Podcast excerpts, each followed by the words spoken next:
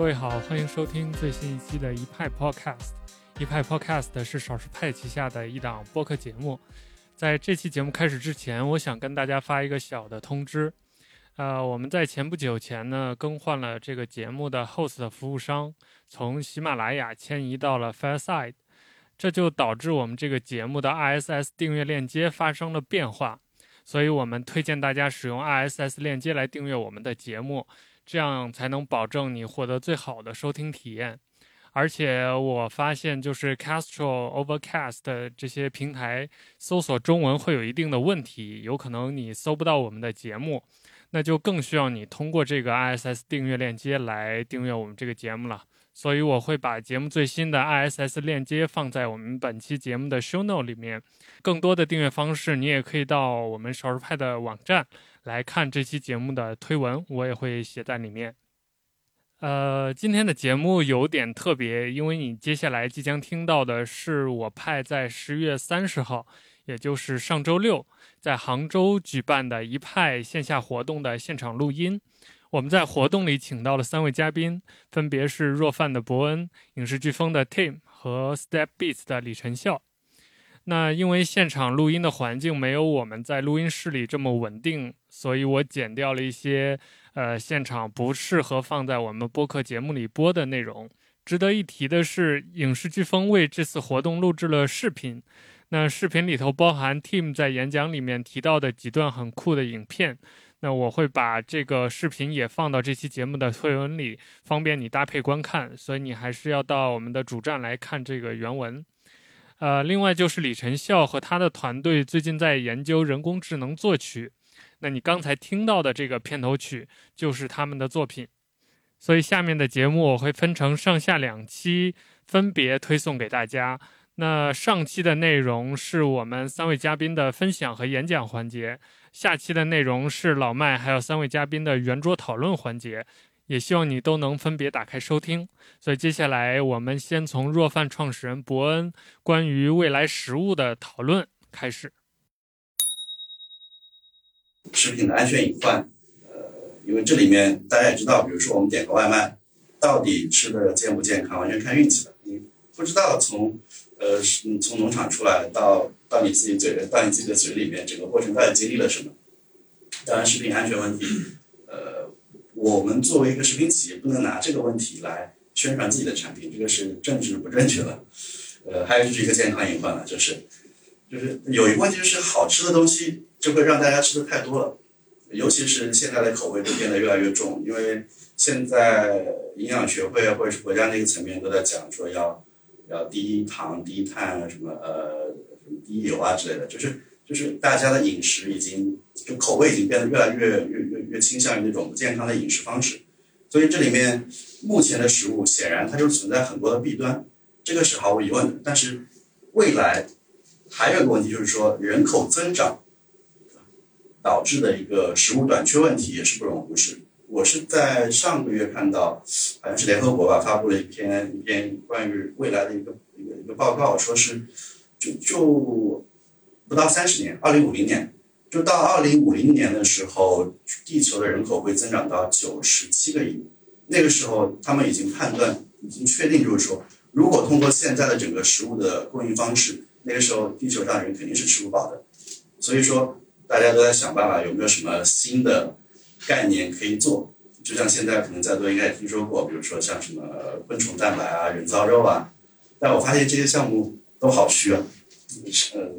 只是说。可能会迎合大众的一种心理的预期，觉得哎，这个挺神奇的。但实际上，人造肉，你们所知道的人造肉，不就是我们中国的那个素鸡吗？一模一样。对。然后，美国硅谷那边真正的人造肉是通过细胞培养肉来做的，但是国内所谓的这些人造肉，全部就是素食啊，毫毫无呃，没有任何的其他新奇的地方。然后，包括昆虫蛋白呢，实际上就是做那种呃，以前是做出来给做饲料的动物饲料用的。然后现在无非是炒了一个概念，然后包装成一个一个一个蛮新奇的东西，然后卖了很贵的价格。实际上，并不并不能代表关于未来关于食物的一些方向，因为它本质上还是没有跳出现有食物的一个形形态。这是我的一些观点。所以说，通过现状以及未来，我们可以确定，就是关于这个吃的问题，关于这个未来食物的问题，是有一些聊的必要。因为我一直在我过来之前，我就在想，在座的毕竟都是科技圈的，做 app 啊，做程序啊，可能对于一个吃的东西，会不会没有什么兴趣？所以我做了很多的铺垫。然后我总结了一下，就是关于食物就是进化的一些可能性啊。比如说，在几千年以前，我们大家都是生吃的，人类什么远古人啊、茹毛饮血啊之类的，就生吃。当然，它可能很不健康。后来有了火，然后开始种植、养殖、加工、烹饪，这个持续了几千年。但这种形态实际上还是存在很大的隐患的，因为之前美国还是哪个？有研究报道说，现在人类的疾病百分之九十都是因为吃导致的。这个大家其实想一想，能想到的各种病，其实都是因为吃的问题导致的。所以我在想，在未来我们是不是可以有有一种全新的食物来解决这个吃饭的问题？因为吃饭无非两个需求嘛，就是一个是给身体提供营养热量，还有一种是满足享受精神上的享受，就是这两方面。所以在营养这一块，我始终认为就是我们需要的只是食物里的营养，而不是食物本身。至于说你对口味、对口感的追求，我相信未来肯定有很多其他方式来代替的，这个我后面会提到。所以从一点零、二点零到三点零，我觉得这个才是一个几千年以来可能会存在一个未来的变化的一个趋势吧。网上有很多什么关于什么食物一点零、二零，甚至现在有些人都写到六点零、七点零了。完全就是换汤不换药的东西，我觉得就就看了很郁闷。然后我稍微提一下我们若帆在做的事情，我尽可能的呃，因为之前跟老外聊过，说这个这个做做广告做宣传不是我的风格，所以我不是不适合做 SEO 和 CEO。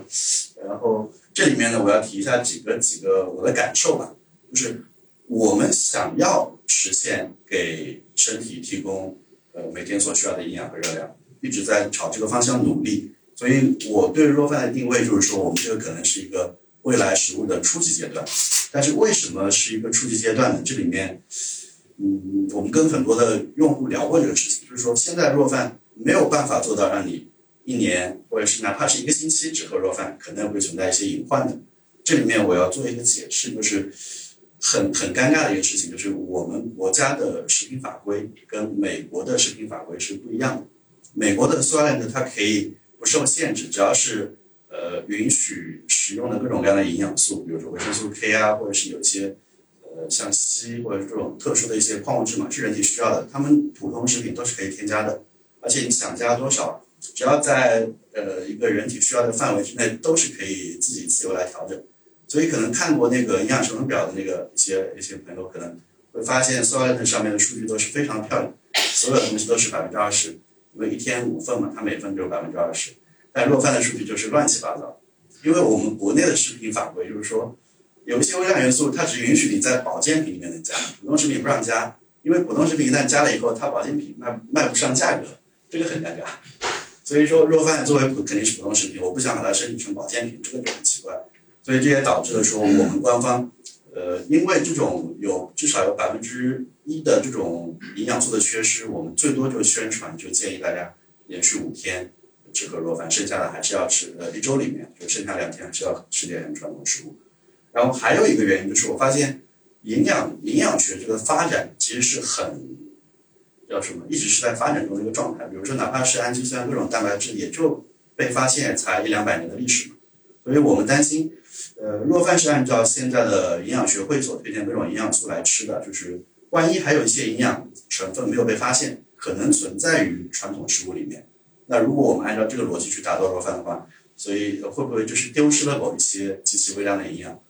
这里面可能也是存在一个漏洞，就是有这方面的 bug，所以导致就是我们现在一直是很理性的去去做一些宣传，只是说未来，我希望未来就哪怕是有一种全新的形态，就就类似。比如说弱饭的一个气体版，呃，比如说空气里面就有一些营养素，你可以通过呼吸就能解决，这可能是就是只是一个想象。所以说，目前我们很尴尬，就是说，呃，超离我们理想中的这个超级食物，这个能够持续当饭吃的这个食物呢，还是有一定的距离。但是现在它能解决的一些问题，这个大家可能也都知道，也就是无非在特别忙的时候或两人吃饭不方便的时候啊，能够快速的搞定一顿饭，是这么一个逻辑。然后至于说这些产品，基本上这里面像二点七，就我们的 V 一点一 V 一开头的是若饭的固体版，V 二开头是粉末版，还有 V 三是液体版。就目前就不不断的持续迭代，像粉末版已经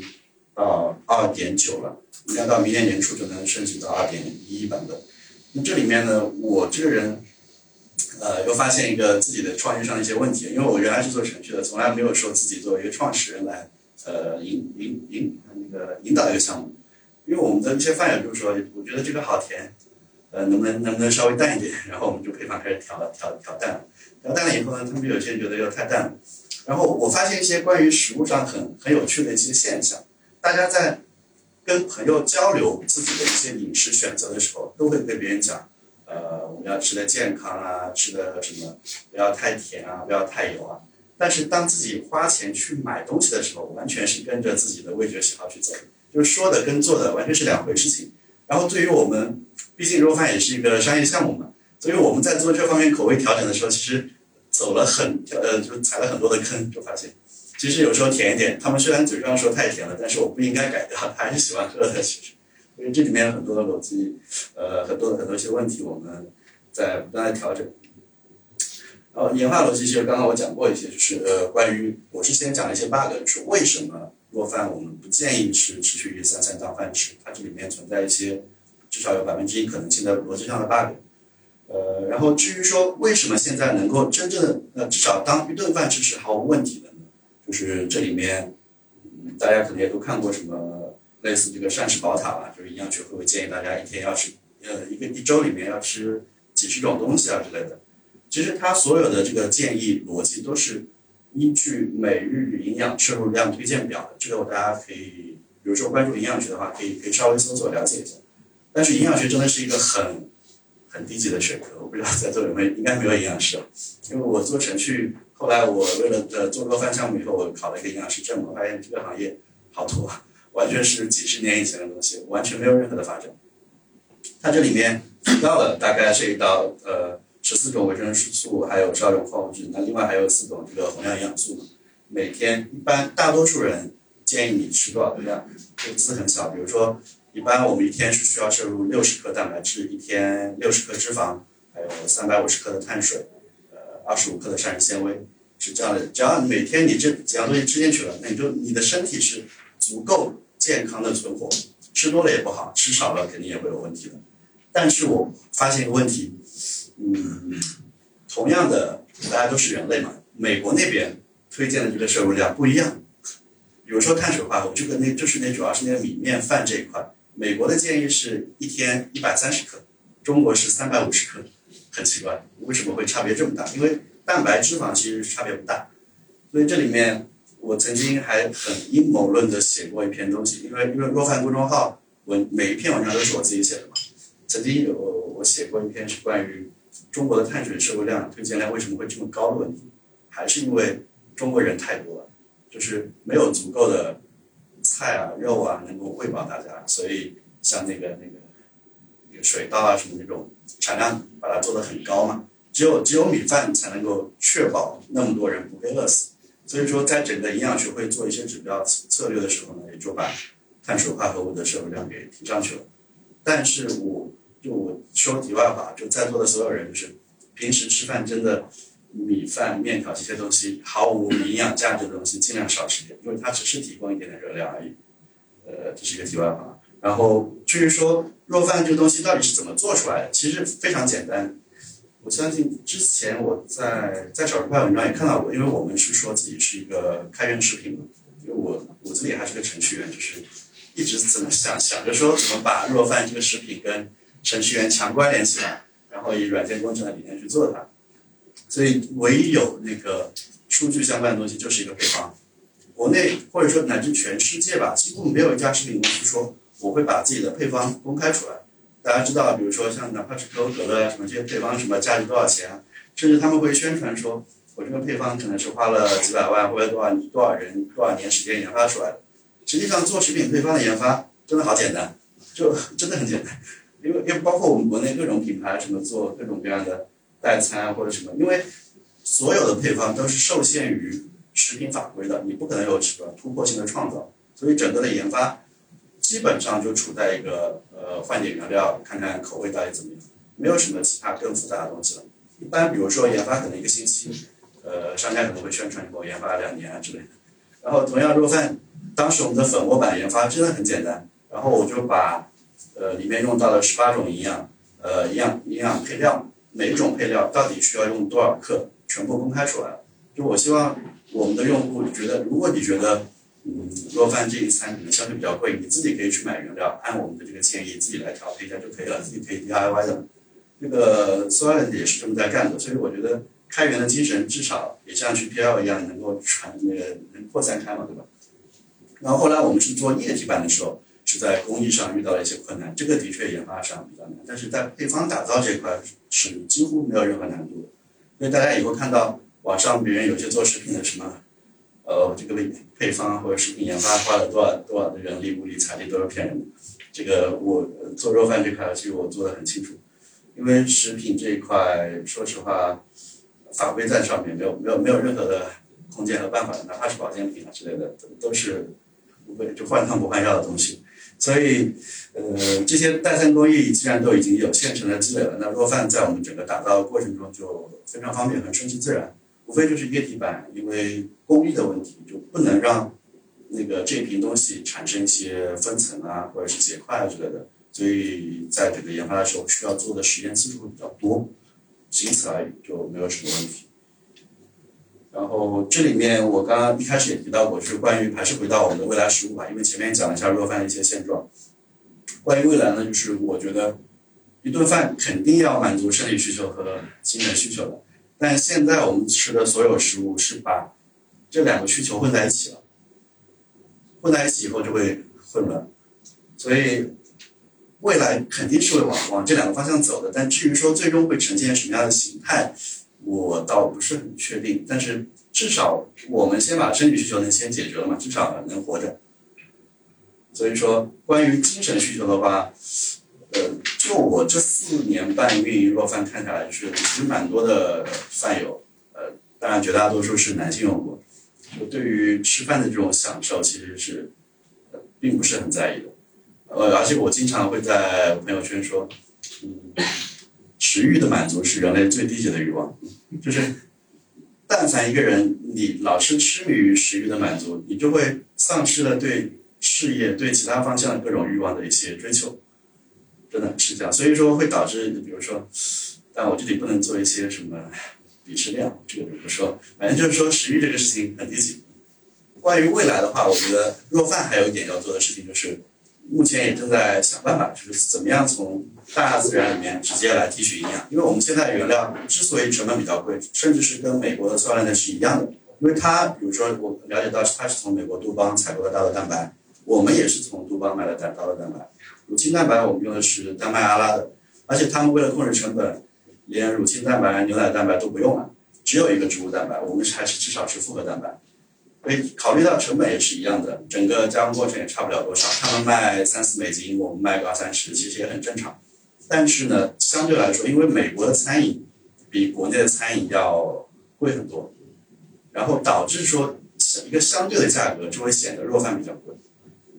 所以在我看来，就是我们要做的，在国内这个环境要做的话，就尽可能怎么样降低这个中间环节。因为其实用我们用大豆蛋白，其实也是一个很没有未来感的事情。因为还是要用大豆，还是要种植，还是要提炼，还是要磨成粉之类的，就这个事情依旧还是建建立于传统食物这个逻辑。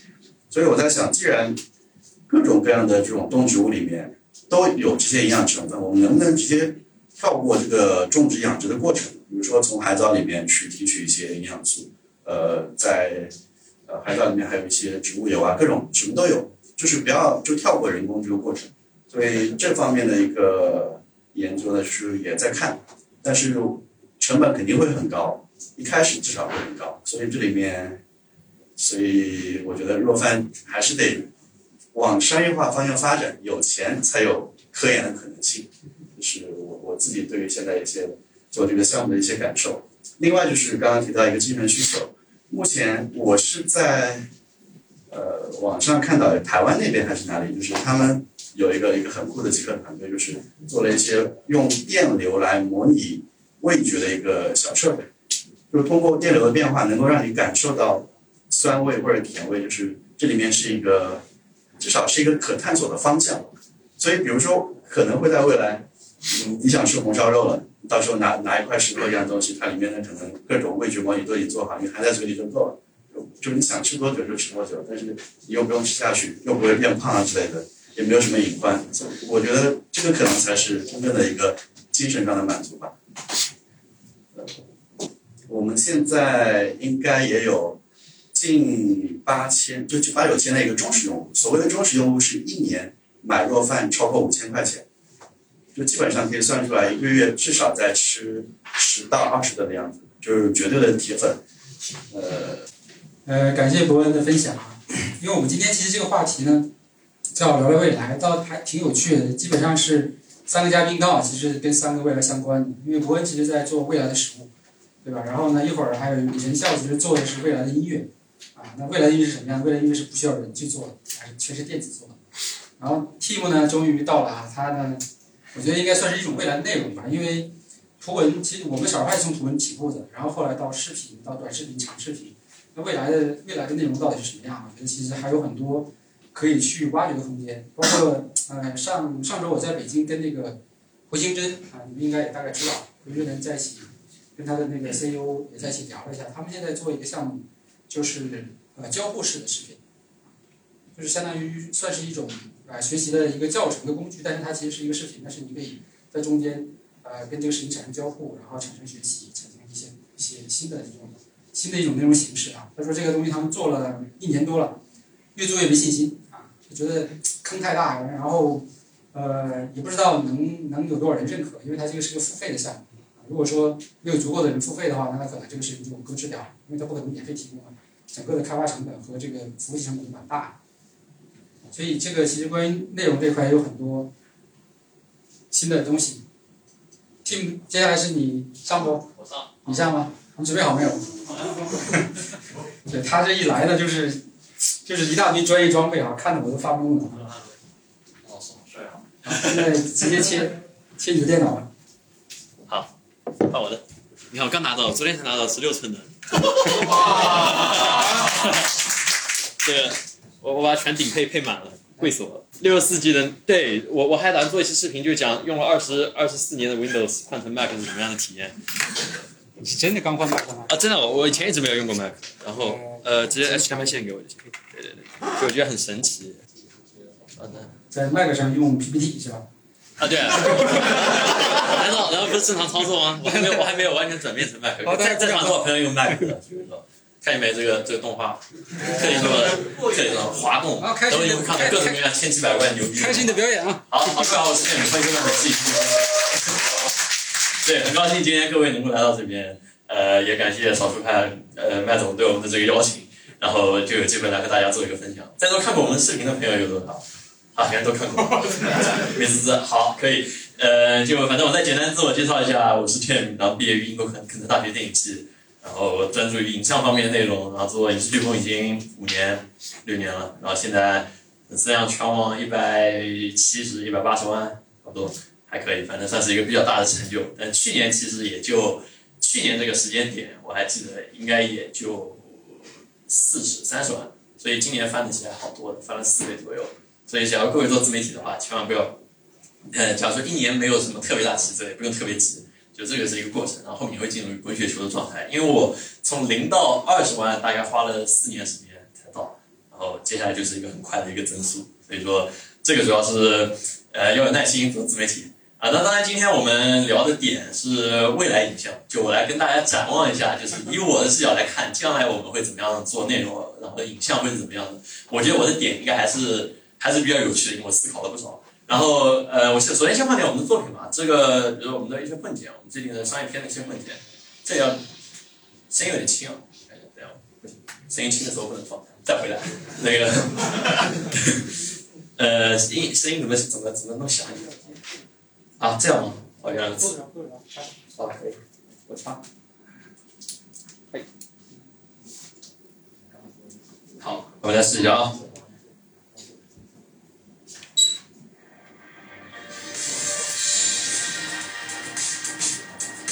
啊对，这是我们今年的商业商业组的这个项目，能不能把灯关？我感觉有点亮，有点反差不大对。然后这是我们当时的分镜和我们今年的一些各种作品。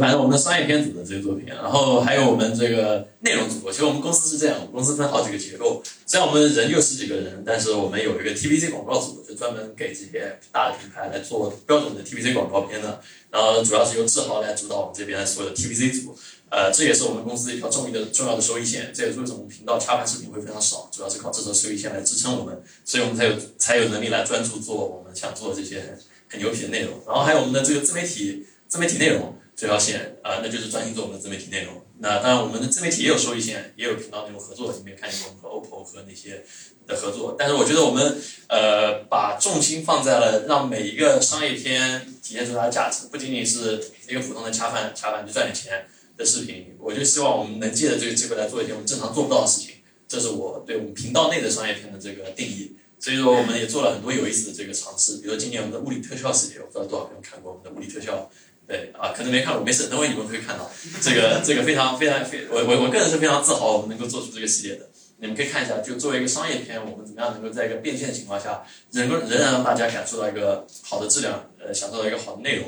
呃，这是我觉得呃挺挺挺挺重要的一个点吧。就是一个自媒体要想能够做自己想做的内容，首先你要走顺的是你的商业商业这条路，然后我们当然还有另外一条路，就是我们的电商，我们搞产品研发。呃，这个所以也非常忙，非常忙。这这今年就是到处跑，一会跑场，一会去参加活动，一会去什么。然后前两天我还去美国墨西哥那边去见了巨石强森，马上就有机会去和他合作的内容。那还有 Kevin Hart 那个那个脱口秀的那个那个老哥过两天。反正就是今年今年整一个历程都很魔幻，就各种各样没有想到的事情都会发生，但都是比较美好的事啊。所以呃，我先给各位看一些，比如说我们所谓刚刚我所谓的这些影像，这个也和我们今天会有一些关系。我们要聊的，啊，这是什么实拍，花了二十五个人拍的。这是我们为戴尔 XPS OLED 屏幕做的一个系列内容。这个能够把这个再响一点？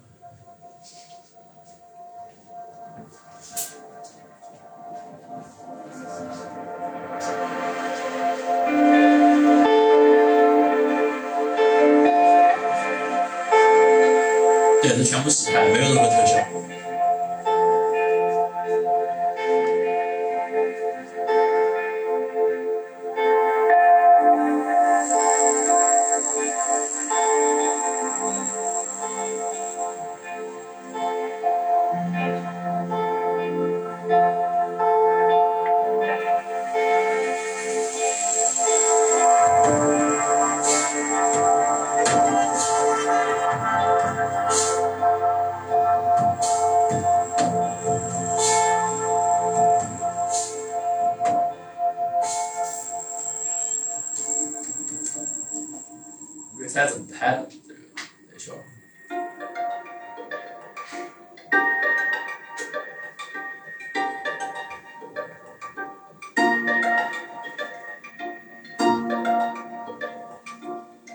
我们拍这个项目二十多天，用了一百多种东西，就差公安局来敲我们门了。太多这个化学化学技能。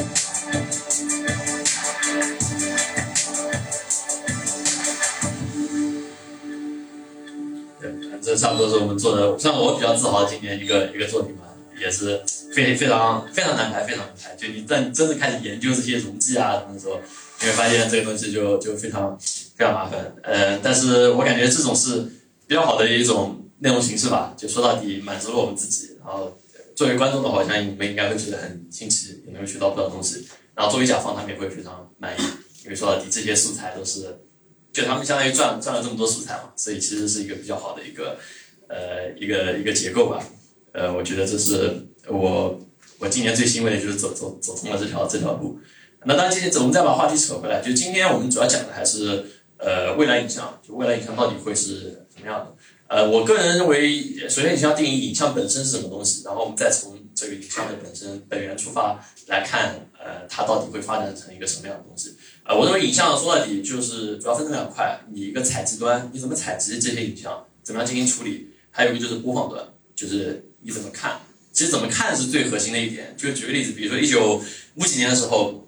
呃，电视电视出现，然后对电影行业其实是产生非常巨大的冲击的。那时候，因为你家里也能看，那为什么还要去电影院看？这是当时很多大众提出的问题。呃，这也是为什么，呃，正是因为这个出现，导致催生了呃彩色电影，然后这个宽幅宽幅电影。呃的出现，因为电影院为了实现给观众完全不同的观看体验啊，所以才这些东西才应运而生。那那时候还有那时候还有更夸张的，那时候其实就有 IMAX 和 IMAX 一样概念的，叫做 Cinerama 的那种电影电影展现形式。说白了是三台电影机、三台放映机拼接起来，然后同时三台的这个针对齐以后呢，同时放，然后然后给观众实现一个超超超超超宽幅的这个这个观看体验。然后当时导演拍摄的时候也很痛苦，需要三台机子绑在一起这样拍。啊，所以所以那时候的人也是非常非常会玩，但说白了这也是展现了，就是其实我个人认为是播放端最终会反重新影响到采集端的这个研发和这个逻辑。呃，抖音就是一个非常典型的类型，呃，因为抖音要推升了这个竖屏的这个拍摄，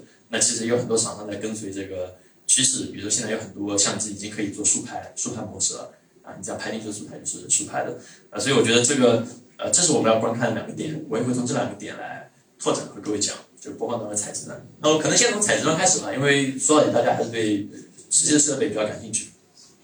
现在我们目前的状态，呃，现在这些这这些图基本上就是我们目前常用的一些这个结构。说白了，一个稳定器，一个相对来说画质比较高的机子，然后有的是像索尼这样有自动对焦的，没有的话你有带变焦器，啊，大概是呃这种状态，然后。拍照的话，你还是像一个剧组一样，你可以一个个人形式，当然比以前剧组已经好了很多了。你可以一个人用这么一个设备玩转它，啊，可以一个人进行跟焦、进行操作，呃，拍摄 4K 或者更高、更高分辨率的这个内容，呃，一个人就能玩转。但以前的话，剧组你想想看，几年前才 1080P，呃，索尼 FS7 发布的时候还震惊全场的时候有 4K 60P，那也只不过是四五年前的事儿。呃，所以，所以整个迭代和发展已经是非常非常迅速了。现在大家手头都有一台全画幅的机子，高感能够上一万两千八百，呃，然后这个有的能上四 K 六十，然后有有的能够拍一八零 P 一百二十，有一百八十或者两百帧、两百四十帧，呃，这其实在以前都不敢想象。我在我在四年前，我完成把我的包给我一下，我我今天还带了我我的我的我的初代，我的初代初代机，我待会给各位各位看一下，嗯，就。说白了，就是你再回过来看的时候就很感慨，因为我开始做的时候也就六年，六年以前，然后这是我六年以前用的机子，BMPCC 一代，对，这初代机，当年对，当年震惊全场的机子，这台机子当年就是被称之为神机，就是所有的呃，基基本上那那年头的这个影视学生就要人手一台，因为你拿拿学生证可以拿半价，所以三千七百五十块钱那年就可以买到这个一零八零 P 拍二十五帧 RAW 的这么一台机子。啊，当年我就用这个机子玩大，从小玩到大。然后这个呃，非这么小的传感器，S 十六就比英特尔的底稍微再大这么一点。啊，就你们现在手上拿的随便什么东西都都比它大。你现在这华为手机都离它不远了，这个新的这个手机。所以你会觉得这个影像影像的变化真的非常夸张。啊，但呃，所以说白了，这个影像方面的质量，我相信是会不断提升的。但是我个人有更深的展望。说到底，呃，这些是基本上我可以确定会我们在未来几年几年内就会见到的东西。呃，三高，典型的三高，这个高分辨率、高动态范围和高帧率，这是接下来的三个影像方面的趋势。呃，但是具体哪一个先行，我我目前要打一个问号。嗯，在高动态范围和高帧率之间，呃，高分辨率，我个人觉得手机方面现在是不大可能，影像厂商已经不呃，就是手机厂商也不再点这个智能数了，呃，因为耗电太高，你的屏幕太小，那屏幕小你很难感受到跟高分辨率对你的直接提升，然后各方面的功耗什么都会增加，因为这涉及到一个概念就是 PPI（pixel per inch），呃，也就是你一个屏幕里面，呃，一个单位面积英寸的里面有多少颗像素啊，这个是直接影响到你的这个观感的。为什么说 4K 在大屏幕上看起来会更明显？因为说白了，你的 PPI 非常低。就比如说你这么大一块电视，你是 1080P 的，和你一个手机是 1080P 的，你最终看到这个缩图的效果是完全不一样的。所以这为什么大大的屏幕上你会更受益这个高更高的分辨率啊？但是我个人认为，手机端的话可能是不大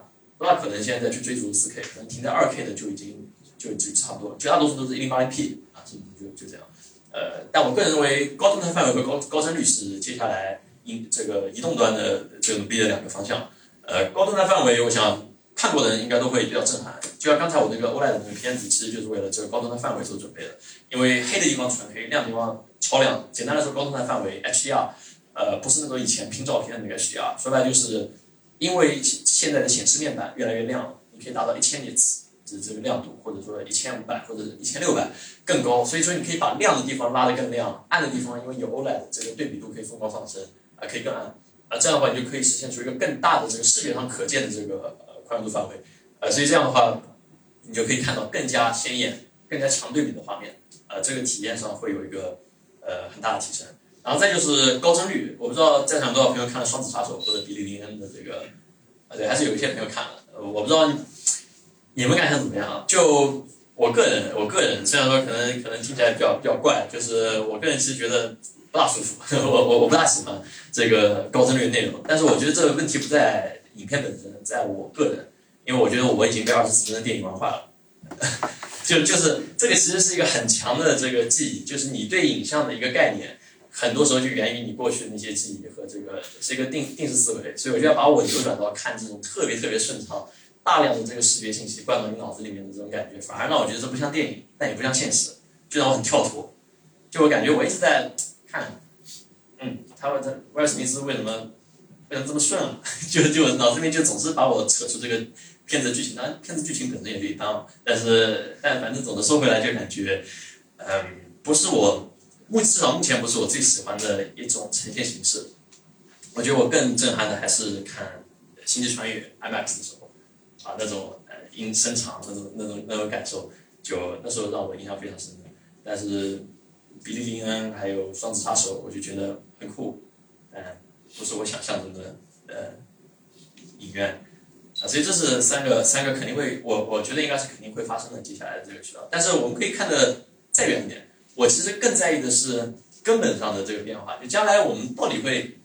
拍什么样内容？我们还在拍二 D 影像吗？我们还在拍这个纯的这个平面平面类的这个视频吗？呃，我觉得要从啊，或者说我们怎么样捕捉它？我们是否还在？手持或者说是怎么样来拍摄我们这些这些片子，这其实是我很在意的一点。呃，这决定了就是你的内容产出量，内容产出量就会产生一个呃质变。就围绕拿抖音和快手来说，就是当全民都可以创作的时候，你整一个这个内容形态和结构都会产生很大的影响。呃，所以我觉得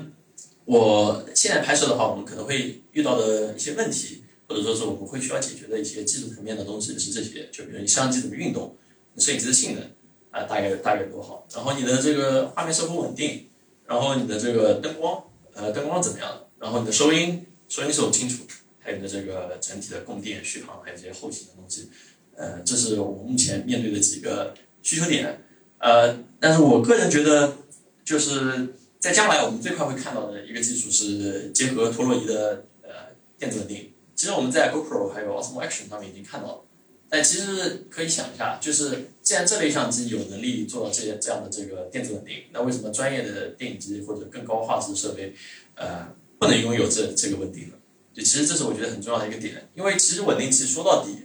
本质上它是一个累赘，就它虽然帮你解决了问题，但你意味着拿这么大一个大棍子，啊，你也不是在手持的操作操作的你的这个方向，所以我认为本质上来说，它还是一个比较累赘的东西。呃，但我认为电子稳定是一个呃更加具有优势的一个一一个稳定，尤其在光照环境充足的情况下，说白了你就拿着你的相机直接拍，不需要别的任何东西。不需要拿一个大稳定器，在旅游的时候背着它乒乓乒乓乓一路甩过去，像那个破浪鼓一样，对吧？这个不过还有现在稳定器厂商总算学会加上一个锁了，就在几年以前稳定器没锁，你路上扛着它走，就感觉你是你是卖瓜的，知道吗？就那种扛扛着它叭叭叭叭再再回过去。但反正现在现在好了很多，所以我觉得呃电子稳定可能会出现在更高画质的这个设备上面，呃这是这是我笃信的一点，这个需求点会会会很高。因为我也见到了，佳能最近的 C 五百 Mark 二，它们的电影机就具有了电子稳定，这稳定的效果比我想的好很多。然后我就感觉，这样对于拍纪录片的人，或者说拍这些小的个人作品的人，都是极大的优势。因为说到底，抖动的画面是会造成很不舒服的一个观感。你抖动可以后期加回去，但是你你想要再稳下来，其实还是比较困难。呃，所以前期要一定要结合陀螺仪，就不只是一个针对图像的一个检测，就陀螺仪记录了你当初所有相机的旋转、移动、晃动这些信息。你可以通过这个来重新抵消，呃，这这些陀螺仪来更好的帮助你抵消当初的这个抖动，啊，所以说这是我的一个方向。那当然还有另外一一条路可以走的，就是把云台做到极致，就是高画质云台相机。我想大家见过大疆以前那个叉五，还有那个叉五二，就是 Osmo，说白就是 Osmo。Osmo 就是我我像现在这个 Osmo Pocket，就是我认为一个非常好的一个云台相机的一个概念，啊，但是从逻辑上来说，你也可以做一个更高画质的 Osmo Pocket。对呃，这这个这个云台相机，我觉得也相比刚才我说的电子稳定，也是有很多的优势。但我这里说的，像我上面那张图，其实只是一个装了个相机，但我所想象的就是一个完全一体化的，就像 Osmo Pocket 一样的这么一台高画质的这个影视设备。呃，这些这些有几个优势，第一就是你可以全部集成，所有的这个稳定各方面全部集成在里面，你甚至可以集成一个图传模块到你的整个整个控制里面，然后所有的东西都可以做一套闭环的系统啊，这样的话你整体的操作逻辑什么各方面都会。远远优于目前的所有的这种靠云台这么一个兼容插根线的这个逻辑，呃，然后第二个就是自动跟随，这个是我认为非常重要，就是它能帮你拍，因为它能动，这个和电子稳定是有本质上的区别的。我想最近第一代的这个 Osmo 啊不，第一代的这个呃自动跟随已经出现在了这个 Ring SC 上面，啊，这个其实我想大家有看到，当然现在还是一个很初代的，你接个手机在上面，利用手机的摄像头来给这个云台传输。啊，这个图像识别和这个这个信息，但你可以想象一下，假如说将来它这个内置，呃，它全部是一个闭环的系统，它可以直接读取它相机内部的这个图像数据，然后进行一个分析。那理论上来说，你无论拍抖音还是拍什么，你只要滑一下，然后让相机全部自动帮你完成这些这些任务就可以了。这个我认为是非常离我们非常近的一个一个事儿。然后甚至连相机的移动，比如说你可以有更多想法，比如说我们在拍一些创作类内容，像抖音这种可复制内容的时候，你甚至可以和大众分享这个相机的这个拍摄预设。呃，整个云台的运动预设，那就可以直接来帮助用户来更好的模拟出，呃，这个所谓的相机移动。呃，这个时候我觉得可，呃，其实我估计再过一年到两年，我们就会见到更加完善的这个自动跟随，呃，可能更高画质的这些东西也都在地平线上。呃，这我赌一年内，我我估计我们就会就会就会见到。呃，这个这个我觉得对我们的影像创作会有直接的影响。那当然，呃，说到底，我觉得现在绝大多数人拍。拍照已经都在用手机拍了，因为说到底手机最方便。除了你去街上要去特地扫街拍小姐姐，还可以用这个用用好一点的机子。呃，但绝大多数情况下你都用手机。接下来我觉得用手机拍视频肯定肯定也是也是必然吧。尤其是现在我最近给给华为他们拍片子，然后做那种，我已经发现手机的画质已经非常非常强了。然后这个十十一 Pro 我最近也在用，我就觉得哇，这个现在我拍 Vlog 可以这样拍。我我其实强烈推荐各位，假如说没有相机。拍 vlog 就这样拍，呃，等一下，这样，非常广，超广，你看到超广角镜头，就这样拍自己，声音好，画面稳，呃，这个动态范围高，就这样拍，就就说真的，比我还做了测试，有的时候比六四零零的效果还好，啊，加热点器就这样，所以所以我就我就我就强烈推荐。那当然，各位可能会想到，为那我不是看不到我自己？呃，所以说我们现在在开发一个产品，可以先跟你们说一下，就是我们我们做了一个卡夹，这个作为一个手机壳，可以直接把手表卡到这边，手表可以有个实时的图传，你可以直接看到你自己。呃，对，这个这个是非常沙雕的一个操作。因为其实我给各位举个例子，比如说这个这个概念，就是当我们现在这种，今天我们明明是聊未来影像，怎么是变成这个这这个这个这个产这产品发布会，没有这个这个叫那个牙膏，等一下啊。哦，现在很烦的就是这个手表，你你要解锁它的话，你先要输密码，它为什么不在屏幕内做个指纹？我估计明年可能就要加指纹了。我那个，OK，就你们看，现在我手表上其实是会有一个实时的图传，稍微等一下，大家等个半秒钟吧。我再碰一下，应该应该会的。还有什么鸟？打车来，这块我，这这这这块苹果，这怪我。理解万岁，理解万岁，理解万岁啊！等一下，我再试一下。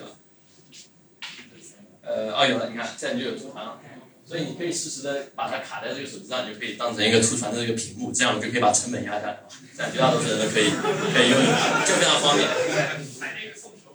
啊，对，但但是但是呃，所以说我也考虑到，假如没有手表你怎么办？所以我们研发了一个镜子。和这个十三毫米，所以我和这个十三毫米的十三毫米的视角是一样的，所以你把这个镜子也插到这里面，你就可以看到你自己，对不对？是不是很便宜？是不是很方便？对。但现在我们在解决一个很沙雕的问题，就是因为有个镜子，假如光一强，你脸上会被射出一块镜。这个这个问题是让我非常头疼的一个点，我们正在找一个合适的材质，就是就这样能够你看到自己不在脸上多一块东西啊，所以这是我们这是我们在想的一个一个一个过程。呃，但我觉得还是挺有意思的，就就其实现在手机你可以用来做做创作，其实是毫无问题。嗯，哎，我怎么已经跳到后一页了，都被你们看看没了，我都我都没说完呢。这物理限制，呃，其实现在我个人觉得手机和这个呃和相机最大的两个区别，一个是高感，高感情况下你这个差距特别大，这个噪点特别多，手机就完全没法用。第二个是景深，你没法像照片一样具有一个实时的这个景深，啊，这是和你这个全画幅相机最大区别。那逻辑上解决这两个区别以后，你们再想想看，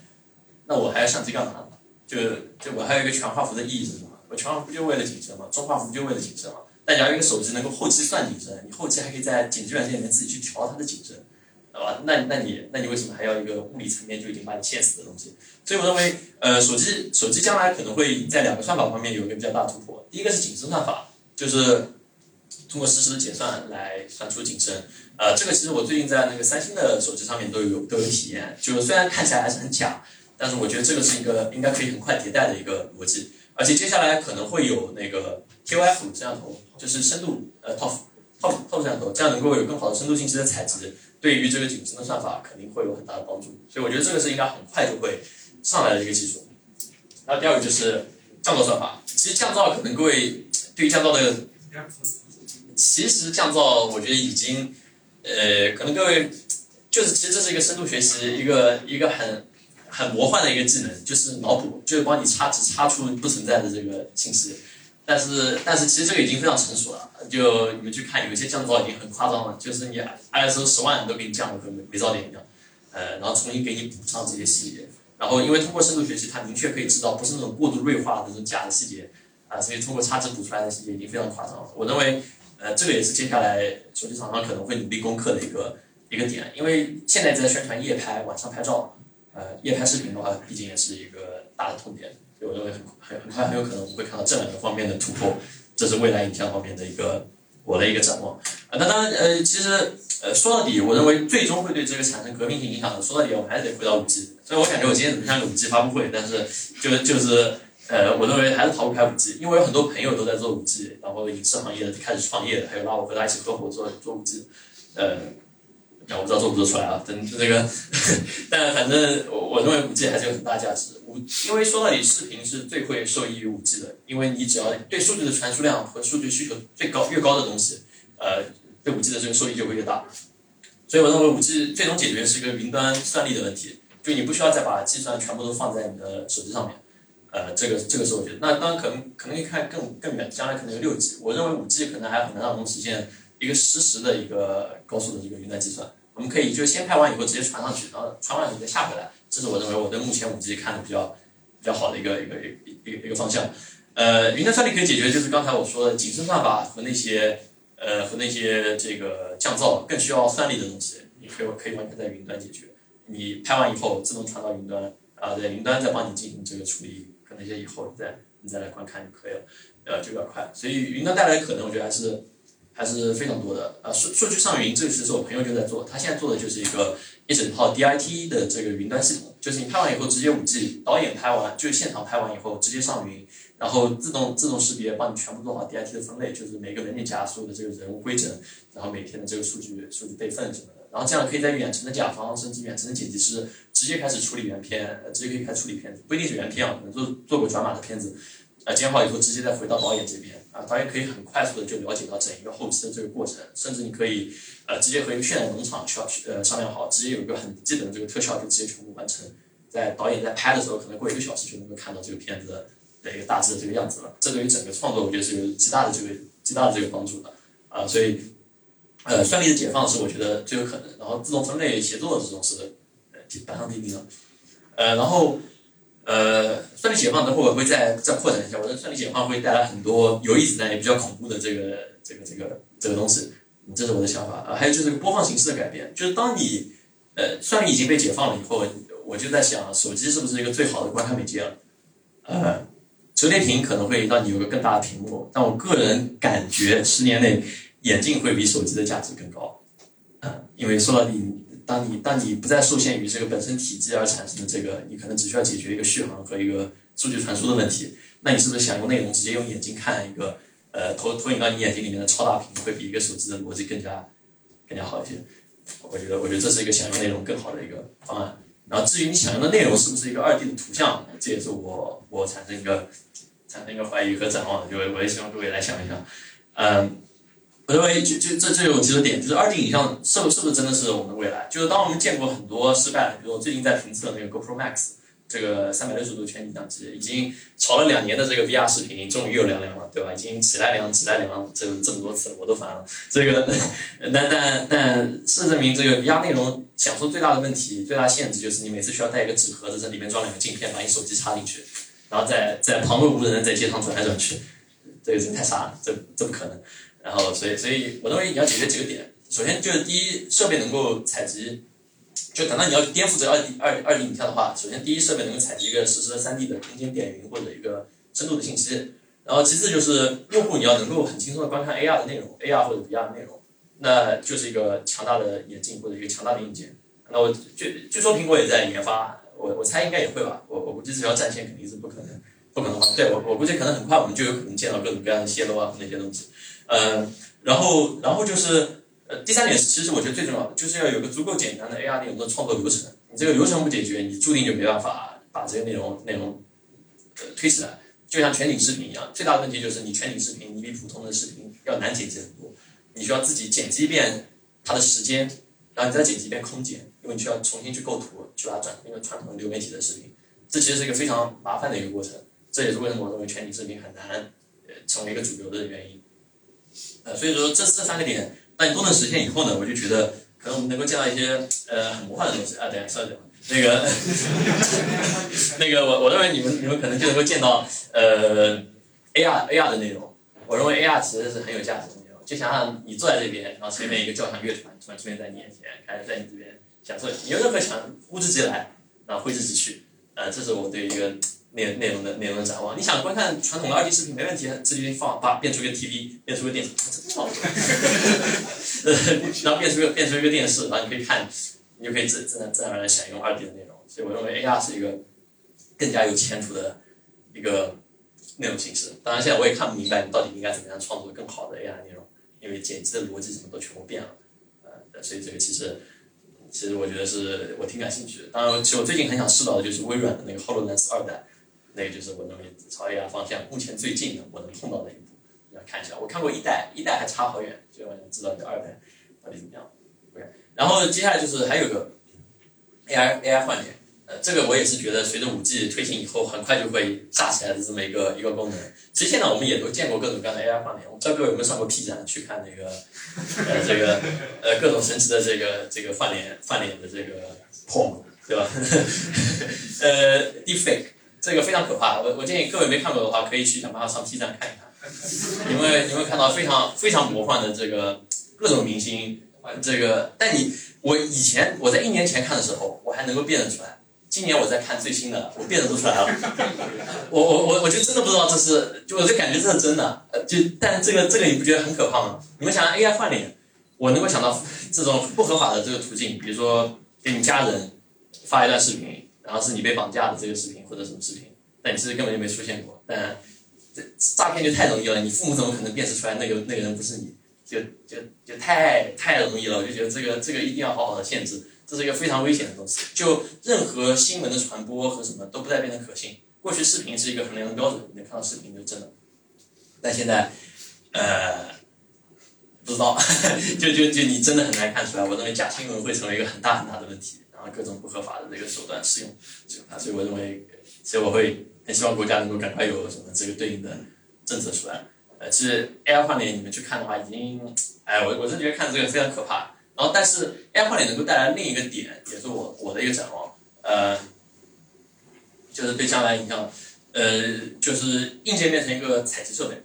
就换脸其实只是一个最基基本的东西，换一张脸而已。呃，但最终可能的变化就是你影像采集，我采集来一个画面以后，最终可能在随着五 G 到后面，我们会成为一个购买算力的一个状态，而不是一个单纯买硬件，就是我们可以在网上买算力。啊这个你到底要多少算力？你到底要什么服务？上传以后是不是自动给你换脸？呃，这个这个都帮你全部一次性搞定。呃，所以所以我认为，呃，算力决定了最终的影像，而不是这个硬件本身了。啊，当然你可以用更好的硬件来采集更多的信息，来帮助它更好的算力。呃，所以假如你有钱的话，你可能能够得到最好的一个影像。但是我认为最终的话，因为这样，假如说我们长长了不美貌，或者我有的人有残缺，但他就可完全可以拥有另另外一个社会身份。呃。因为你在活在网络的一个世界里面，你会有完全不同的身份和状态。你可以是一个超级帅的人，因为你有换脸，他只是采集了你的一个基本的人格。呃，说到底，最终给你替换上去躯壳是一个完全不同的东西。呃，这个听起来很可怕，但其实我觉得真的不远，因为其实技术都已经基本上到了，都在敲门了。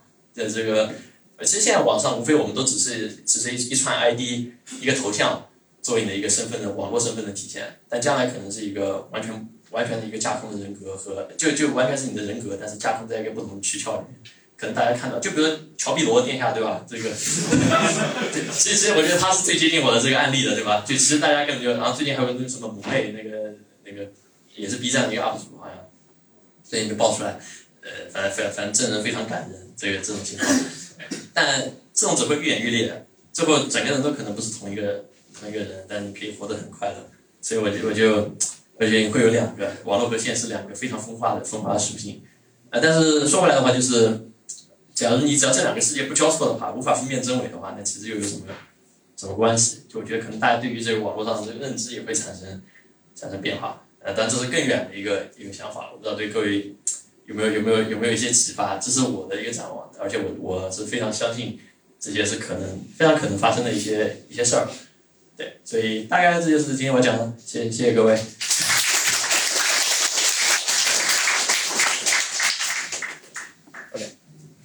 哎，替我一下子把我拉回了十年前，那超级超级超级刺耳。算了，我们现在能够换脸，解决不了音响音响叫叫，音响叫叫。呃，我我我第一次其实知道 Tim 是他的那个年度总结的一个视频里面，因为我其实之前也不是一个视频的一个爱好者，所以但是在那个视频我看到他讲说他过去这一年赚多少钱。然后那个大概多少成本？但其实我觉得，我以为会赚很多钱，但实际上他一说，其实也没赚多少钱，就说明其实整个这个行业还挺不成熟。然后，但是我觉得这种坦诚其实是比较难得的，因为大家其实都不希望说把自己的收入或者自己的一个实际的情况袒露在网上，但他其实敢说。啊，后来我才了解，他其实是在这个领域已经有坚持了五六年的这种探探索和研究的，对，还是非常的有这个积淀的。所以，当然，呃，上次我去他公司的时候。呃，算是去去这个拜访一下，然后就发现，哇，这简直是一个就是精力超级旺盛的人，他可以同时驱动五六个不同的项目，对吧？然后一会儿给我讲这个，一会儿给我讲那个，最后我自己都懵掉了。我说，我说你这个精力怎么会这么旺盛啊？当然，这个结果就造成一个事情，其实很难去保证实现，所以一会儿可能他要提前走，对吧？所以我们就继续下一个，下一个是那个李成孝。李成孝呢是呃一个很典型的这个创业者，大学刚毕业，毕业了没有？休学了，休学了，对，这更厉害，对吧？但是呢，他他做的一个产品叫那个呃，Step B，又又那个老麦的，是那个苹果的一个热门的一个一个一个应用产品，然后也拿了 WDC 的那个奖学金，对吧？然后现在呢也手下有十几个，有没有二十套啊？现在没有，十四个，十四个，我我我才二十个人。对吧？所以算是一个新进的一个呃创业者。然后他做的产品其实就是一个和音乐紧密相关的，而且是跟未来音乐紧密相关的。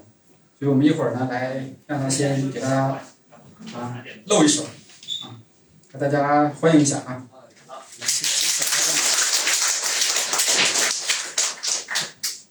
我的东西比较乱。然后我今天今天其实我自己玩电子音乐嘛，然后呃反正玩这种音乐制作啊，包括一些 DJ controller，然后一些 MIDI 键盘，反正我都玩过。然后这个东西大家要是感兴趣，到时候可以给大家茶歇或者什么时候那个一起玩玩都可以。然后我现在还没接线，那我今天先按照我的这个呃 keynote 讲吧。然后到时候反正我们就趁茶歇，大家就喝着茶，然后吃着水果，然后我们把这个玩一玩啊。呃，但是我我是现在如果如果我还在校读书的话，现在是大四，然后因为我们新的一一轮资金到位了，然后也是大家的对，就当时见老麦的时候，当时我们我们还非常艰苦，就是说因为我们拿了上一笔钱之后，我们钱用的也差不多了，然后也感觉要活不下去了，然后找到老麦，然后就是其实像幸运之神一样，然后那我大概介绍一下我们做的事情吧，呃，我们叫做。搞了一家创业公司，名字叫 Enjoy Music，叫不亦乐乎。然后干的事情就是说做人工智能 AI 音乐这个方向。呃，有句口号，我们叫 Empower Music with AI。然后我们公司现在其实也是在那个未来科技城那边，就海创园再再过去，在天池科科创园，在仓前街道，特别远。原来我们那公司原来的地方可能离这里还近一点，在那个西溪校区浙大的西溪校区外面，就正好是那个航二对面，学军对学军对面，呃。下一页，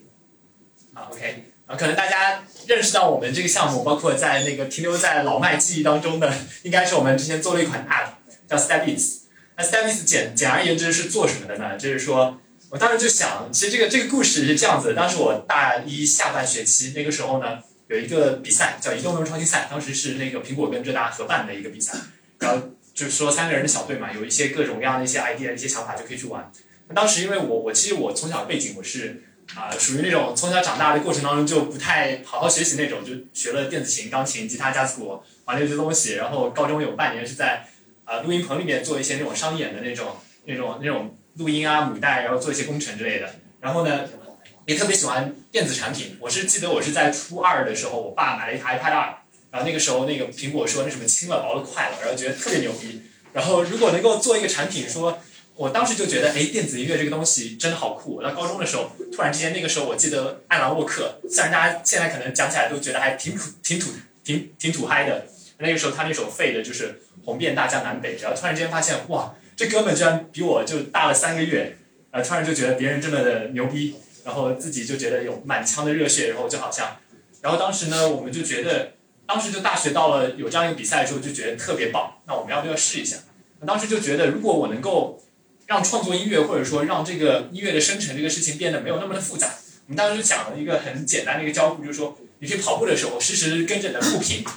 你的 beats，然后你的左右脚落地那个鼓点。我如果有一套有一套算法，能够去适应你的这个，就随着你的你的这个手机，你的你的在跑的时候，它不是跟着你的身体会运动嘛？然后它有传感器会检测，哎，你有没有转弯，有没有加速减速？我就当时感觉以前有些 DJ 在那个。台上说穿一件紧身服要去控制各种音效，就觉得特别炫酷。我们有没有办法每个人用手中的科技设备，让你的音乐有很不一样的体验？就你创呃跑的时候，实时让音乐跟随你而而走。所以呢，我们就啊开发了这样一个 app，然后当时也非常的有幸吧，然后当时也获得了苹果的青睐。然后我们当时也是因为这个东西，让我们这个创业团队真正成立了。那当时其实比赛之后，我们也觉得这件事情真的呃 AI 音乐算是一个很大很大的一个场景，我们也非常想做，所以我们的。呃，小小的创业团队是在呃一八年一月份的时候当时成立的，然后到现在差不多快要接近两年了吧。啊，当时大家也是一帮创业的这个呃大学生里面的学生嘛，然后现在现在我们团队里面应该已经有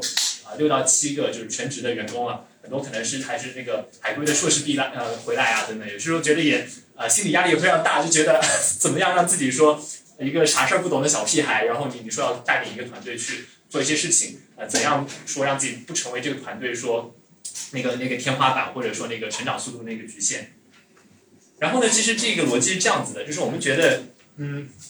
我在做这个项目的时候，一直会反复的问自己一个问题，就是说，呃，音乐到底是一个怎样的东西？就我自己，我相信大家都应该会经常会听音乐。现在我们之前做过一个调查，说发现基本上大家呃每天听音乐的这个概率可能是所有这个大城市人群当中最高的，就几乎所有的人都会每天听音乐，至少会听到音乐。然后很多人是沉浸式的，就在工作的时候，在学习的时候，在写代码的时候，在睡觉的时候。然后呢，那音乐这个东西，它现在经历了一个可以说，我认为在如果你从这个历史的潮流上来看呃看的话，你会发现，就是说音乐现在的消费门槛非常低，就是说现在的随着流媒体的兴盛，然后大家都可以像很很方便的这个带着你的这个呃耳机，然后就可以听音乐，甚至我在跑步的时候，AirPod AirPod Pro 还可以降噪，特别爽，对吧？然后呢，但是音乐现在的创作门槛变得非常高。所以说，可能以前在那个东非大陆上，那个最早的原始人出现的时候，大家一起手拉手跳着舞，大家每个人都可以参与一下。但是现在近代化的这个进程当中，你会发现音乐像是一个很专业的事情。如果我想玩一玩音乐，我就得去学一下这个老人发嗦拉西，至少得学一学。然后有些人可能还不会唱歌，那我要练个钢琴，我得啊从这个理查德克莱德曼，然后弹到这个什么贝多芬什么什么，然后全部弹一遍，然后你得考证，对吧？考级，这个从几级到几级，考考到十级还是小 A 小 B 什么的，啊各种各样的证，呃。那如果有一个东西，有一个技术，有一个所谓的这样一个革命，一个 revolution，能够让这个音乐创作的门槛突然之间降下来，那我觉得这背后会是一个巨大巨大的一个市场。那基于这样子的逻辑，其实我觉得背后的核心的点就跟说我们，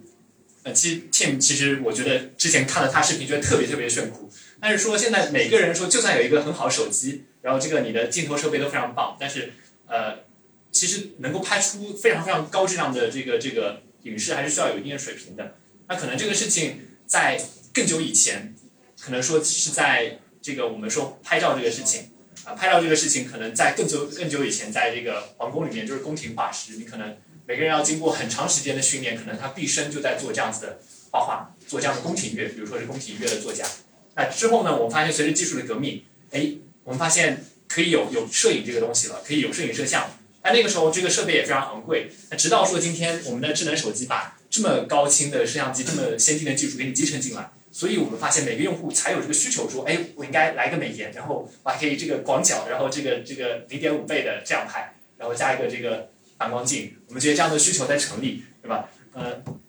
但如果说整个音乐这个行行业，因为我觉得音乐这个东西本质逻辑是一样的，就是说，因为人是一个很。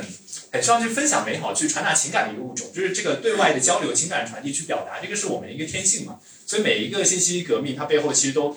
迎来了一波这个就是传达和交交互这个信息交互的一个革命。那我觉得音乐一定会往这个方向走。那只不过我们的路线怎么走？所以其实，在去年十月份的时候，我们出了一款新的产品，我们叫 Mediota，啊，叫混沌三角。那其实切的可以算是版权音乐那个那个领域了。之前也也看过 Tim 的一个一个视频讲，他推荐了很多这个呃用的经常用的这个 royalty music 的那些平台，对吧？那些平台很多我们也都调研调研过，看过他的那些版权这个音乐的价格啊等等。因为之前我们就在想，哎，其实很多人有这样的诉求，那这样子的版权音乐其实也还挺，至少要花一定钱。那如果我让这个东西可以让 AI 去做音乐，那它会怎么样？就如果说大家在抖音，因为去年一年可能花了。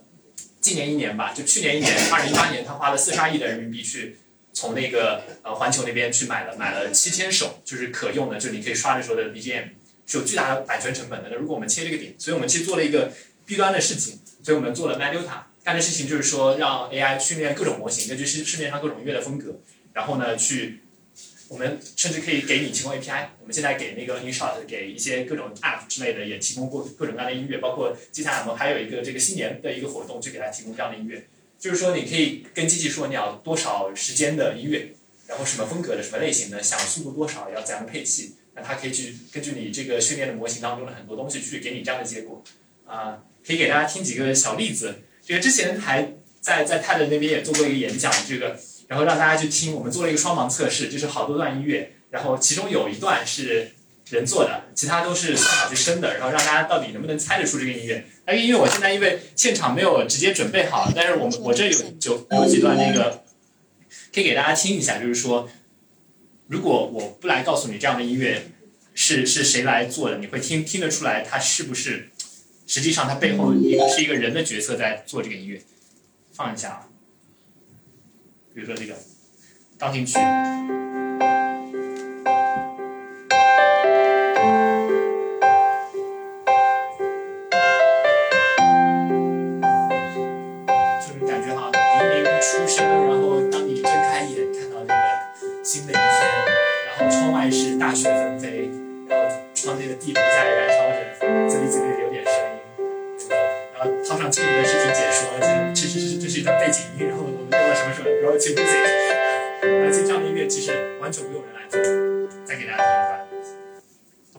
或者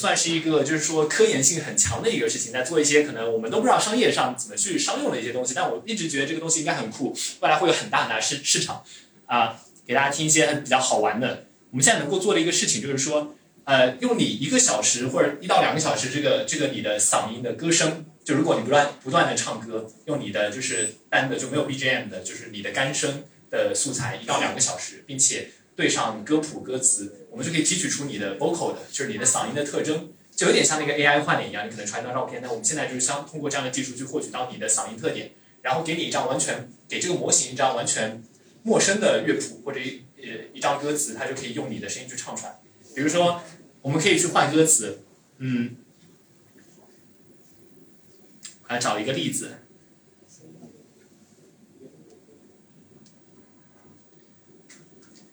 呃，先听一个，就我们其实做了一些，请了学校里面有一个校园十佳歌手的一个歌手唱了各种各样的片段，比如说，呃，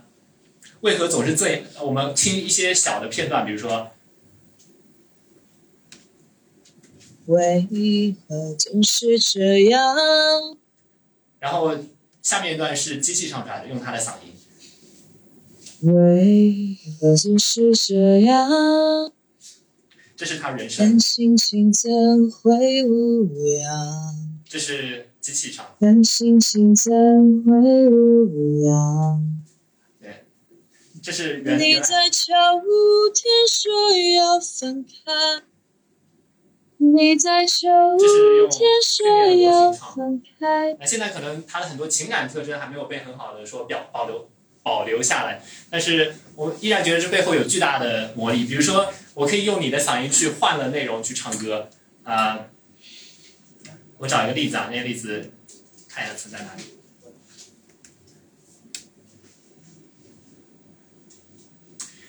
有一首歌原来叫做这个“我从春天走来”，对吧？这首原原句是这样唱的：“我从春天走来。”我可以把它改成“你从冬天走来”。你从冬天走来，反正就没什么违和感嘛。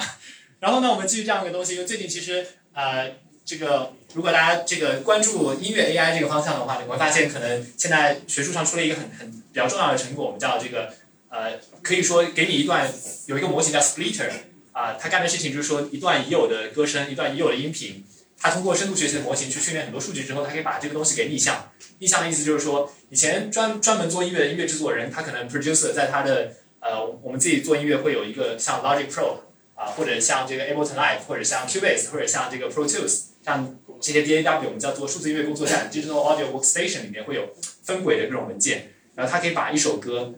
逆向成，比如说它鼓是怎么样的，然后歌声干的歌声是怎么样的，然后这样去做。我们最近还在期望就是做一个事情，就是说我们去复活一些已有的歌手啊。但我们现在就比如说像 Michael Jackson，我们可以通过这个分轨，然后能够让他的歌声经过训练之后，让 Michael Jackson 的嗓音去唱《野狼 Disco》，然后 然后可以让让这个就是很多很多古老的，或者让张国荣去唱唱唱这个 Bad Guy，对吧？都会有很很不一样的意思，所以这些就是说一些玩法，我们也一直在做一些尝试了啊。然后呢，所以这这也算是我们经常的一个思考，就是说音乐现在以来，就是大家可能问大家一个问题，就为什么一首歌它是三到五分钟，它不会超过五分钟，或者它不会说是，就或者说大部分大家听的流行的歌曲都是五分钟为上限，这是什么原因？有人知道这个这个背后的故事吗？就是那个以前介质。啊，对对对，因为以前黑胶唱片，这个老式的黑胶唱片，那个十二寸那个，然后它上面的时间就加在一起，就是你放放完就是最老的那个，啊，它其实就是五分钟时间，所以所有的音乐必须比五分钟更短。直到后面它黑胶唱片它变得更多之后，它最后可以出 EP，然后再可以出那个专辑，它可以把好多歌全部放在上面，所以其实它算一个历史传统了。那如果我们把这个历史传统抛开去看，有没有怎么样的一些东西我们可以去做的？呃，那对我来讲，其实做这件事情还有一个非常非常大的一个底层的一个动力了，其实就是说，我我曾经讲讲过一句话，也是这个之前我在呃分享的一个观点，就叫做唤醒机器是一件很酷的事情。因为我觉得我做的这个事情，某种意义上来讲，我我个人来讲，我特别希望我自己做一个呃科技艺术家，就是 technical artist。然后呢，呃，某种意义上讲，我们讲什么伟大乔帮主的，或者我们讲那个合成器的发明者，都可以算这样一些角色。那么，其实我们可以越来越发现，我们生活当中已经习惯了，比如说你用语音去唤醒这个小爱，然后去唤醒 Siri，对吧？然后，那么，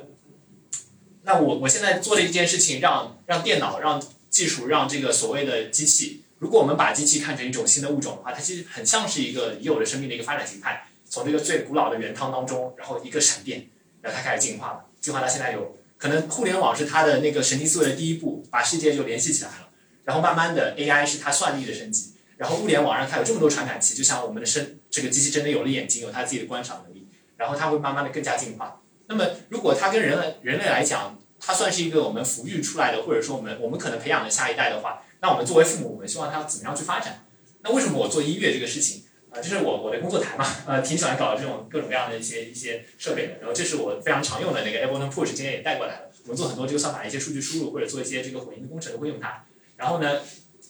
呃，这件事情逻辑就是说，呃，如果我们能够让机器从，因为我特别希望在艺术这个点上，艺术这个事情对我来讲有一个很大的一个底层动力，或者我可以算是一个魔力吧。呃，因为我觉得艺术直接跟人类的情感、我们的美、我们对世界的认知，什么是美的，什么是感性的，什么是人的直觉思维，就区别于我们和机器一个可能我们觉得很大一个点，就是说，哎，我们有灵性，有神的光辉参与在我们的灵魂里面。那如果我们让机器去学习这些东西，会有带来三大好处。第一个就是说，呃，我们会更了解自己，我们从一个他者的角度看一看人到底是个怎么样的东西。现在可能脑科学或者说心理学或者意识，其实我们对它的研究还是非常非常粗浅，甚至。相比于整个物理学来讲，或者说现代科技来讲，可能停留在这个伽利略时代之前。那如果我们通过这样的东西，我们可能更了解自己。第二个就是说，如果机器，如果我们从一个艺术角度去切入，可能未来人跟机器的伴生是没有那么危险的，因为它更加了解你，它不会无意中伤害你。第三个点就是说，我觉得单纯从这个相对来讲超越立场局限性的一个角度上来讲，那我希望他跑得越远越好。如果作为一个我们的后代，我们的孩子，我希望他自由，希望他奔跑。OK，那么。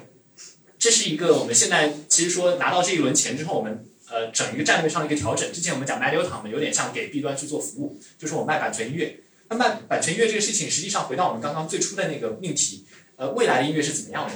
我认为其实未来的音乐，回归我们刚刚那个比方，就是说如果现在消费门槛已经非常低了，然后现在音乐呢就是属于大量的利润全部在中间的版权巨头里面，可能过去黑胶时代这个 Taylor Swift 一首歌，它十万次呃十亿次的这个一亿次的。十一次的播放，它可以赚一亿美金。现在在数字音乐时代，Spotify 让它只能赚二十五万美金，因为中间呢，它的那个层层瓜分的，像房地产一样在运作音乐生意的这这群人，他不乐意这样的事情发生。但如果我们把这个音乐创作的群体，就是说，可能每个人内心当中都有点想试试看，哎，就算我不会唱歌，但我也很想想象一下，哎，我如果我自己唱歌唱出来是怎么样的？有没有一种办法，我直接有灵感？我说，就像我拍照一样，我现在可以一键的 AI 滤镜，我可以换人景分离，可以把你抠掉，然后可以什么算法景深，对吧？我不用去学那一大堆 a bunch of technical things，然后我就可以去让我最直接的灵魂，我想达到那个东西给表达出来。那这一定是一个，其实我们讲，就一定是一个 UGC 力量，一定是每个用户去做的事情。我们如果能够让音乐能够有这样的一个切入口，就会非常棒。所以我们在 UGC 上面做了更多探索，这是我们最新上线的一个产品。呃，叫清空 Sky 啊，然后搜的话，这 App Store 上 ASO 还没有做好，可能要搜 Sky.com，com 就是有点相当于切了一个可能越来越焦虑助眠的这个场景，因为现在可能数字时代下大家有焦虑哦，我们也找了一个应用的场景，说找一个更加靠近 C 端用户的一个地方面，也在快速迭代，这是我们的一个产品设计，就是说，因为我们觉得 AI 有大量的算力，我们可以去生成这个。之前我们在喜马拉雅那个有一个助眠放松冥想的那个板块里面，我们放了一首歌嵌在里面，跟所有的专业用户做的歌曲去相比，它的播放量排在第二名。但实际上它是一首算法生的歌曲。然后呢，我们就专门做了这样一个产品叫 Skycom。然后呢，我们其实现在也在做各种各样新的尝试，因为我觉得。未来最大的可能就一定是说，哦，可能前面应该还有还有一张图没有插进去。呃，我们其实在做一些新的尝试，就是说有没有这样一种交互形态，我们能够让音乐参与的门槛，就是让用户可以更加简单的去参与音乐。有很多人可能不会唱歌，是因为他想唱歌，但是他就不会唱歌。那显然唱歌就是一个门槛，对吧？那如果以前可能玩单反时代，就是我可能很有点想摄影，觉得我我觉得出门扛一台摄影机太酷了，这就是电视台该有的人，对吧？但是我没有这个设备，我也砸不下几百万。那现在可能手机摄像，这个手机给你达到了这样类似的一个体验。那音乐一直没有这样一个东西出现，就现在还是说我想唱个歌，那你报个培训班。呃，我想弹个琴，或者我想那个弄弄点东西，那你要不家里先买家什么雅马哈钢琴，花两万块钱，不要太差，否则影响你练习，对吧？然后，可能好像最低的门槛就是说我买把尤克里里过来，四根弦，噔噔噔噔，然后先弹一下。啊，那所以我们也在做一些新的体验，包括我们最近还在做一些小的 demo 的一些验证啊，一些测试，比如说我们把一些歌曲去重组，或者说我让你哼唱一小段，然后让 AI 去给你 remix 各种伴奏。你这个歌曲不喜欢的你就去去扔掉去。我们还在做一些类似于产品的鬼畜，然后自动的，比如说一个笔画下去，它就是一段旋律。就是我们在做各种各样一些 demo 的一些产品。总之呢，就是我我自己也非常非常认可这个方向嘛。我就觉得，呃，艺术和科技结合一定是未来的一个大的方向。那我们很希望就是说能够让算力，呃，让科技这个东西能够真正赋能于人，也就是 empower music with AI，empower technology to human。这是我觉得背后的一个很大的逻辑，让每个人的能力被被激发，去被创造，呃，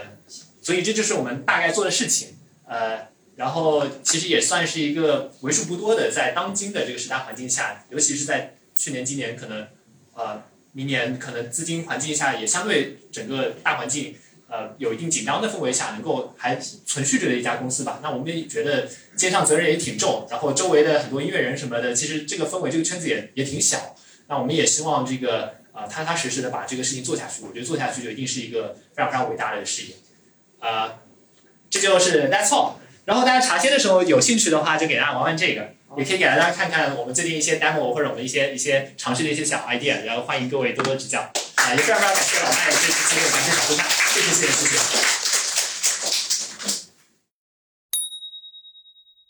好的，那我们这期节目的上半段就到这里，在下半段的节目里，你将听到老麦和三位嘉宾的圆桌讨论，也非常的有意思，很多问题都很精彩。我们下期再见。